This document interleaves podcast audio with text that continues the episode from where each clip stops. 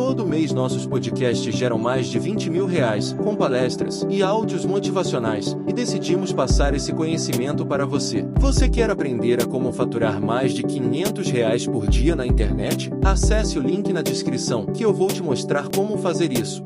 Por exemplo, a gente vê o Cristiano Ronaldo. Hum. O cara que é obcecado pelo esporte, ele é obcecado pelo corpo, ele é obcecado em fazer gol. Ele perdeu de 2 a 0 ele no outro jogo ele sabe que ele vai fazer três gols e ele vai garantir a vitória. Eu diria que ele é uma das poucas pessoas que mostra que nada para o ser humano é impossível a partir de uma disciplina. Cara, eu acho que Aristóteles diria: eis, eis aqui um exemplo de hábito e, de, e de coragem, de tenacidade. Isso vale para qualquer coisa, tá, gente? Para esporte, para intelectualidade, qualquer coisa. Então, com foco e disciplina, eu chego onde eu quero. Com certeza. Foi o que Cristiano Ronaldo fez. Pra mim, o Cristiano Ronaldo é o maior deles, pelo menos o que conseguiu mais êxito, assim, ou, ou fama, ou popularidade. Deve ter outras pessoas fenomenais, mas. Não, por- tem o Messi também. Eu acho o Messi tão interessante, mas eu acho ele meio autista. Exato, só que eu, eu não Parece sei, que é. é. que eu não sei o que é o autismo, mas eu, eu acho o Messi, ele é algo que é dele. Ele, ele joga bola porque ele é muito bom. Não, ele tem algum imã naquele pé, né? Que ele bota pra lá, bota pra cá. Só que o Cristiano Ronaldo, ele viu que, na época que ele e o Messi competiram durante 10 anos em alto nível, ele viu que, tipo assim, eu não sou tão bom quanto esse cara, mas eu vou me tornar.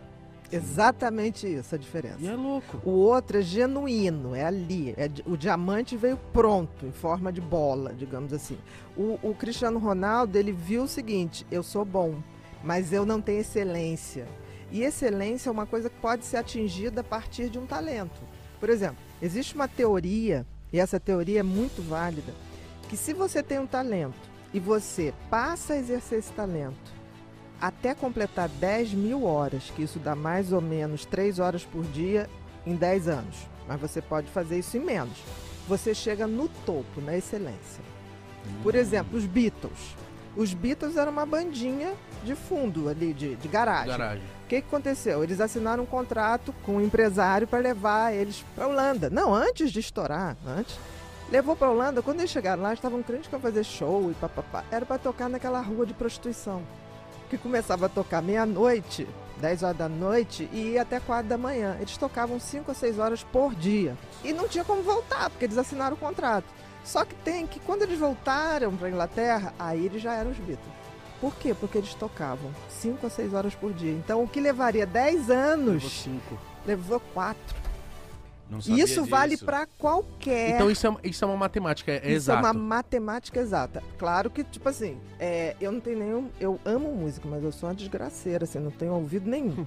então, mas amo música, não vivo sem música. Mas vamos supor que eu tivesse um donzinho de uma música. predisposição. Exatamente. Se eu começasse a estudar música pelo menos três horas por dia, em 10 anos eu chegaria ao topo. Não precisa muito. Mozart. Mozart começou a estudar piano com nove anos para valer. Seis anos descobriram que ele tocava. Quando é que ele, ele compõe a primeira grande ópera dele? 19 anos. Então, Isso vale para qualquer coisa, tá, gente? Para esporte, para intelectualidade, qualquer coisa. Então com foco e disciplina, eu chego onde eu quero. Com certeza. Foi o que Cristiano Ronaldo fez.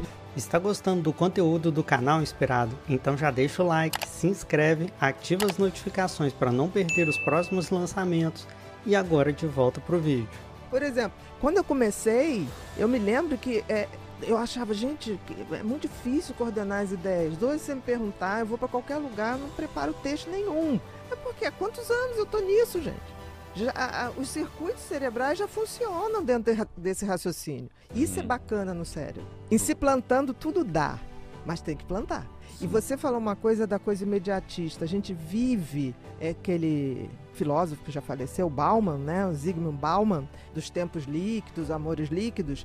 Ele fala isso, né? O ser humano, ele agora tem o imediatismo de tudo.